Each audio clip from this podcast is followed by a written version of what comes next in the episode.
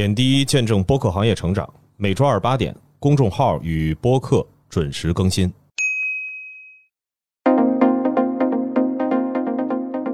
大家好，欢迎收听本期播客志，我是小主编杰西卡。首先呢，为大家带来平台动向。豆瓣呢，在最近新更新的版本中，优化了播客的相关功能，包括播放体验和播客发泄方式等。而且呢，还有一个比较大的变化，不知道是不是这次版本更新带来的，就是如果你现在进入豆瓣书影音界面的话，就可以在那个图书啊、什么连载后面看到播客的频道。接下来呢，是喜马拉雅最近发起的一个创作活动，叫“文章转语音创作工具体验官”。报名且使用文章转音频功能成功发布作品，时长大于五分钟，声音所属专辑为个人成长、人文国学、历史、商业、财经、外语、娱乐、播客、热点、生活、音乐、有声图书括讲述，有机会获得现金奖励、流量奖励、会员月卡。选这条资讯主要还是因为现在 AI 是热点嘛，这个功能就是你提交一段文章就可以转换成 AI 语音，现在有。呃，不是很多，有一小部分播客就是这种形式。之前的话，可能更多的还是就是，比如说写好一段稿子，让人来读，这种我们一般都是不是很提倡。但是这种文章转音频会不会成为一种更新的呈现形式呢？就是不只是用 AI，呃，来读，而是就是把它作为节目的一部分，比如说一部分是人，一部分是 AI，会不会成为下面一个新趋势呢？这些功能一直以来都不是什么新鲜事情，但是现在越来越受到关注，也许使用会越来越广泛吧。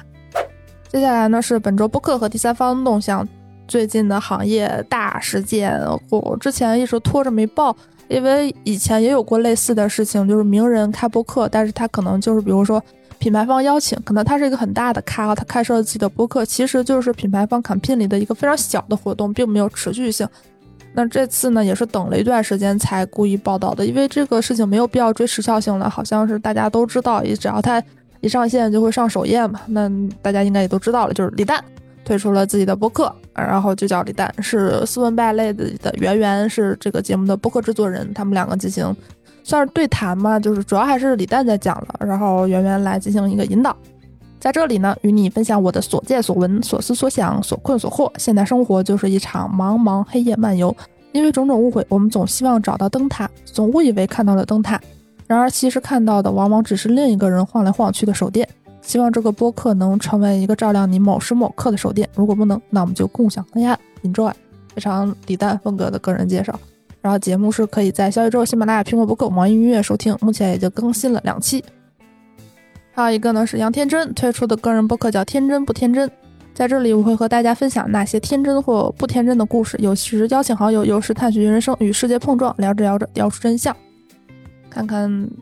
杨天真这个节目会不会持续更新吧？就是看一些转发或者是报道说他们做这个事情之前其实想了很久，然后有很明确的规划才做的，也许会长期更新。然后节目呢也是可以在小宇宙、喜马拉雅、苹果播客、网易云音乐收听。反正最近的一个小趋势就是上线的播客可能这四个平台都有，但是没有荔枝。接下来呢是为大家分享一个营销案例。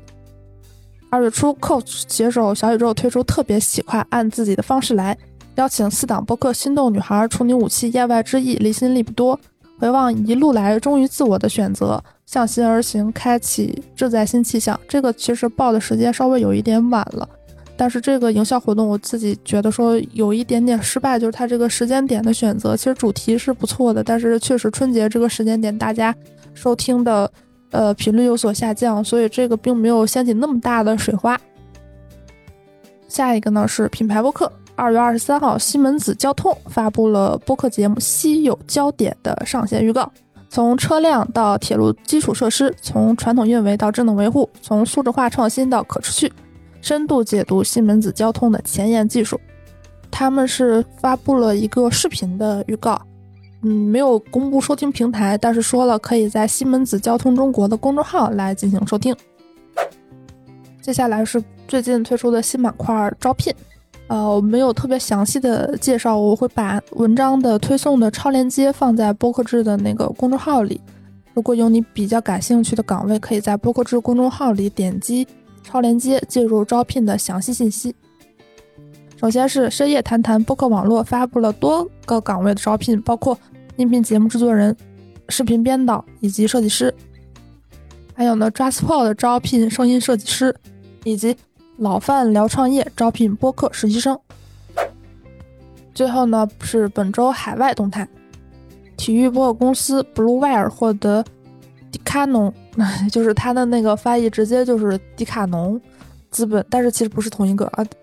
的新一轮融资，投资金额及公司的估值并没有对外披露。投资呢将会用于开发专有技术，帮助播客高效运营业务，招募更多内容创作者和销售人员。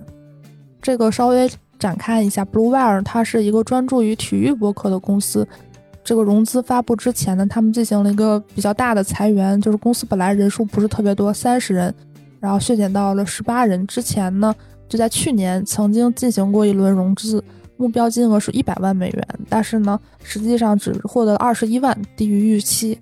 之前看了一下这个文章的仔细报道，说他们的这个融资模式呢是 revenue-based financing，就是基于收入的一个融资。他在那个。投资机构的官网网进行了一个详细的介绍。我觉得比较可能值得注意的是，这个投资可能更偏向于一种贷款属性。它的这个金额通常是在五十万到一点五亿美元。刚才也说，并没有对外公布这个投资金额。然后它的这个投资方式呢，是基于你的现金流。如果你没有现金流的话，是不会进行支付的。而且呢，它的这个是不涉及到股权稀释的。所以是一个，如果有大家对资本市场比较了解的话，可以跟我们详细讲一讲它的这个融资是不是其实比起战略投资更像是一种就是借款呢？最后呢，老朋友 Spotify 旗下的 Microphone 最近成为了法国播客测量服务机构 ACPM 的会员。ACPM 呢于今年一月份发布了一个数据，显示法国排名前十的出版商下载量同比增长了百分之十四点九。其实各种市场研究报告啊，都显示法国的播客听众在过去几年持续增长，而且 ACPM 也是法国非常重要的播客机构，它的使命包括代表和支持创作者，促进行业发展，制定行业标准，提升公共意识以及国际合作。最后呢，也想问一问大家，你最期待哪位名人来开自己的播客呢？理由是什么？好，以上就是本周播客志，我们下周再见。